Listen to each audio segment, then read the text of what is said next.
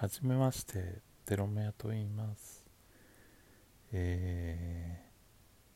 ー、今日は4月15日午前2時11分。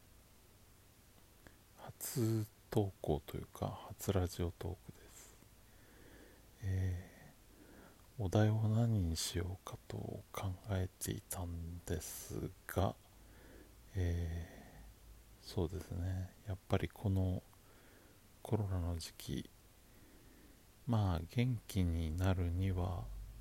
どうすればいいかということを考えてたんですがうんまあやっぱり重曹水を飲むのがいいのかなと思ったりしています、えー食用の重曹とか薬品の重曹を売ってると思うんですけどそれをあの小さじっていうかあのコーヒーとかに使うスプーンの先の方に3分の1ぐらい乗っけてコップに入れて水を 200cc ぐらい入れてかき混ぜて飲むっていう朝晩。朝と寝る前ぐらいがいいですかね。飲む感じなんですけど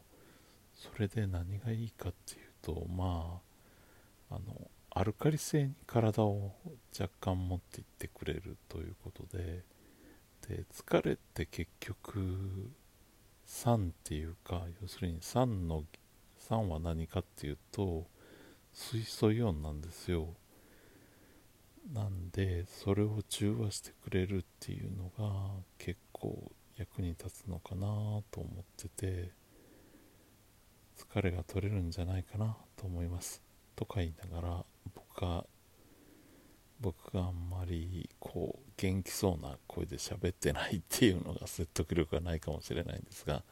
もう眠いんですけどあの実は昨日仏滅なんで大安になるまで初録音を待ってたっていうのがあってこんな時間まで起きてます。で夜中に一人でブツブツ喋ってるんですけどまあそれは置いといて。えー重曹っていうのは味はどんな味かっていうと重曹水を飲むとちょっとそうですね人によっては海の塩の味がするかもしれないです。ちょっとそうですね。癖のあるというか海藻っぽい塩の味っていうかなんかそんな感じがすると思います。はい。えーっと重曹水を飲んでしばらくすると特に男性の方強く現れると思うんですけどあの肩こりとか筋肉のこりとか痛みとか筋肉痛ですね。そういうのが取れてくると思います。あと人によっては足とかが軽くなったりすると思います。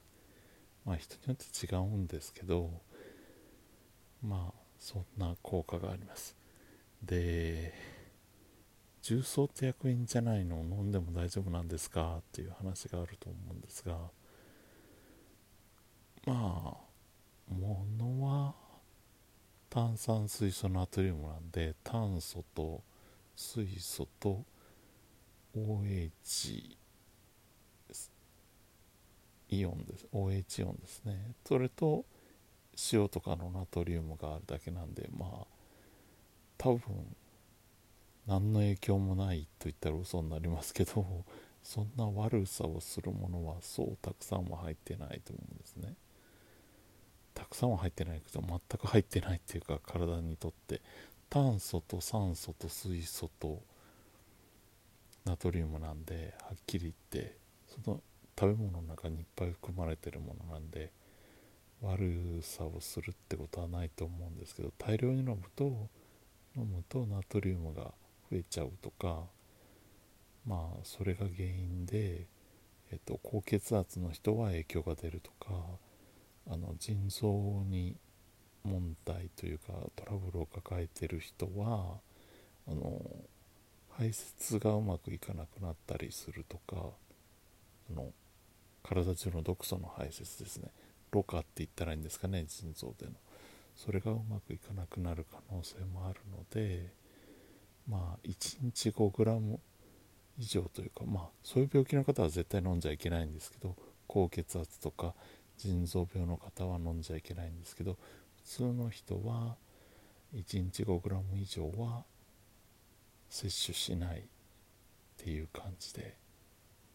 やっていっていただけたらいいと思うんですが普通に朝と晩朝と晩というか朝と寝る前飲んでいただけたらいいのかなと思います。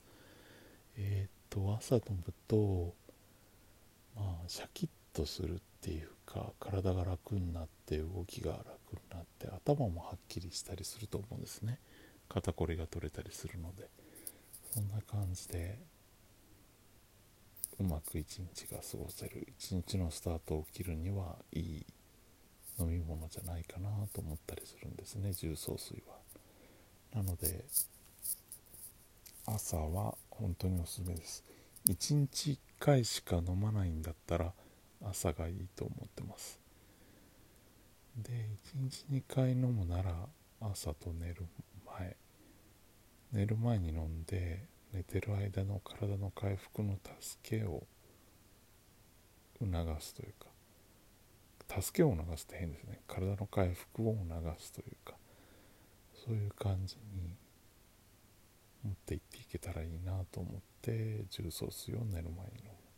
感じですね。はい。もう一度言いますね。重曹水は食用または薬品の重曹を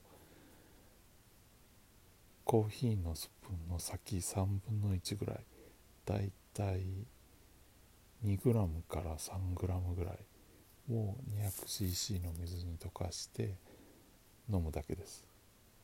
はい、それだけなんですけど、はい、まあそんなに塩と変わらないぐらいなイメージで持っていったらいいんじゃないかなと思うんですけどアルカリ性が強いのであの食べ過ぎで胃酸過多の人にはあの海外ではよく胃薬として使ったりしてる場合もあるらしいです。あと筋肉の働きを良くするために使ったりする場合もあるそうです。よくわからないんですけど詳しくは。はい。まあそんな感じで。使用することがある重曹重曹水ですね。まあ飲んでいったらいいんじゃないかなと思います。はい。それでは今日は短いですがこれで、えー、ラジオトーク初めてのラジオトーク終了したいと思います。ちょっとグダグダになりましたけどよかったら感想などお便りいただけたりいいねとか押していただくとありがたいです。では失礼します。